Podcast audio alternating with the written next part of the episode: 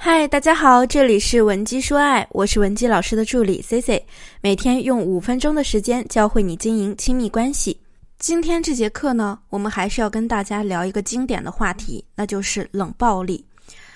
在婚姻或者恋爱中，每个人遇到冷暴力的时候都会感觉很抓狂。那么，如果伴侣频繁用这种方式来处理你们的感情问题，我们应该怎么做呢？如果你也有这样的困扰啊，同学，今天这节课呢，你一定要好好的听下去。首先呢，我给大家的第一个建议就是分享秘密，敞开心扉。分享秘密无疑是一个突破冷暴力的好方法。我们想一下，人和人之间能够快速拉近关系的方式有哪些呢？是不是比如你们可以共同的吐槽八卦，或者是分享一个秘密呢？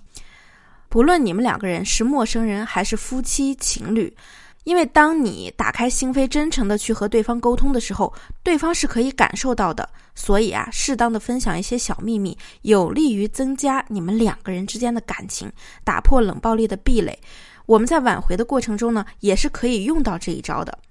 那么，很多夫妻或者情侣啊，都会抱怨对方一句什么话呢？那就是他什么都不和我说，他一定是不信任我。那么，分享秘密马上就把这道隔阂给消失不见了。敞开心扉表达感受的时候啊，我们最首要要注意的呢，就是不要使用这样的词语，比如说“你这样很伤人”，你知道吗？“你这样让我很难过”，每次你这样我就觉得很害怕，很没有安全感等等。因为你这样说话的话呢，就会把你情绪产生的原因归结到对方身上，实际上呢，也就是在暗含了对对方指责和抱怨的一层意思。那么我们正确的表达是怎样的呢？我知道你今天回这么晚，肯定也不是自己愿意的，不是加班就是应酬，我也很担心你的。但是我也知道你不想让我表现的那么担心，因为如果我太担心你，你也会难过的。所以同学们，我们只要和伴侣表达出我们的心理感受就好了，不要动不动就扯到对错上，这样呢，对方就会觉得你不停的在指责和抱怨他，就会让冷暴力的雪球啊越滚越大。那么第二个方法呢，就是要找到沟通的突破点。我们要找到合理的沟通途径。如果你们夫妻或者情侣在孝敬父母或者子女教育、家庭消费等等方面有冲突也好，有分歧也好，这个时候啊，我相信我们只要用点心思去找，一定是可以找到沟通的机会点的。要知道，冷暴力之所以会持续，就是因为。他用语言上的不沟通，精神上的不交流，切断了你们情侣或者夫妻双方的链接点。所以，我们想要化解这个矛盾，就要积极的制造共鸣，即使对方不情愿、不高兴，也让他不得不参与进来。如果你想获得更多的制造共鸣的方法，不要着急，也可以添加我们的微信文姬零七零，文姬的小写全拼零七零，我们一定会有问必答。那么，你可以参考以下几个方法，例如。你可以借口去公婆家，或者是孩子学校有什么亲子活动，再或者是你们的共同朋友要办喜事等等，总是会有这种机会的。你们双方一旦有了交流，就会有沟通的时间，用来化解矛盾，才会出现一系列新的机缘。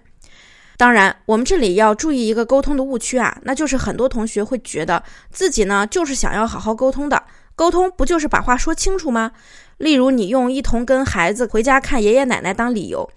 本来呢，这是一个制造沟通情感链接点的机会，而我们有很多同学啊，和丈夫还没说几句话呢，就绷不住了，用一种摊牌的姿势，开始又说起了自己和对方之间的矛盾点，大翻旧账，希望对方能承认错误。如果是这样的沟通呢，那男人绝对会继续冷暴力你。那么下次当你再找到由头，想和他建立沟通的链接时啊，反而就会引起他的抵触。那么我们。怎样才能从沟通中得知对方的需求呢？有两个方法。第一，就是我们要提出多个可能性，这不仅仅给了对方台阶，还能传达出我们的意愿，了解对方的态度。这样呢，对方也可以接受我们的心，马上啊就可以放下和我们对立的那种情绪。比如，我们就这样跟他沟通：我知道你背叛了我，我现在啊心里真的挺难过的，但是我也感觉到你。但是我也能感觉到你也不开心，毕竟这个家是我们两个共同经营到现在的心血，对吗？这样的猜测啊，就会让对方对你立刻放下对立的情绪。那么第二，用两个或者两个以上的原因去猜测，比如我们可以这样说：哎，亲爱的，是不是这顿饭不太合你胃口啊？或者你可以说，这件事儿是不是我想多了呀？尤其是你们在分享共同的秘密时，后面这句话一定会给你一个助攻，因为有的时候，如果我们说话的时候直接指出了矛盾点，那即使我们说对了，也会让对方觉得呀很没面子，感受到了被你否定的感觉。那么这两招你都理解了吗？最后啊，我想跟大家说一句：当你对自己的婚姻或者感情没有信心的时候，请你先问问自己，到底是什么让你选择了？迄今为止，你都不放弃这段感情，然后呢，我们再花一些时间来做一些正确的事情，用正确的方式去提高我们的情商，以及引导对方的能力，来让我们的婚姻重回温暖。好了，如果你也有关于冷战的问题，不用心急，现在就添加我们的微信文姬零七零，文姬的小写全拼零七零，我们一定会有问必答。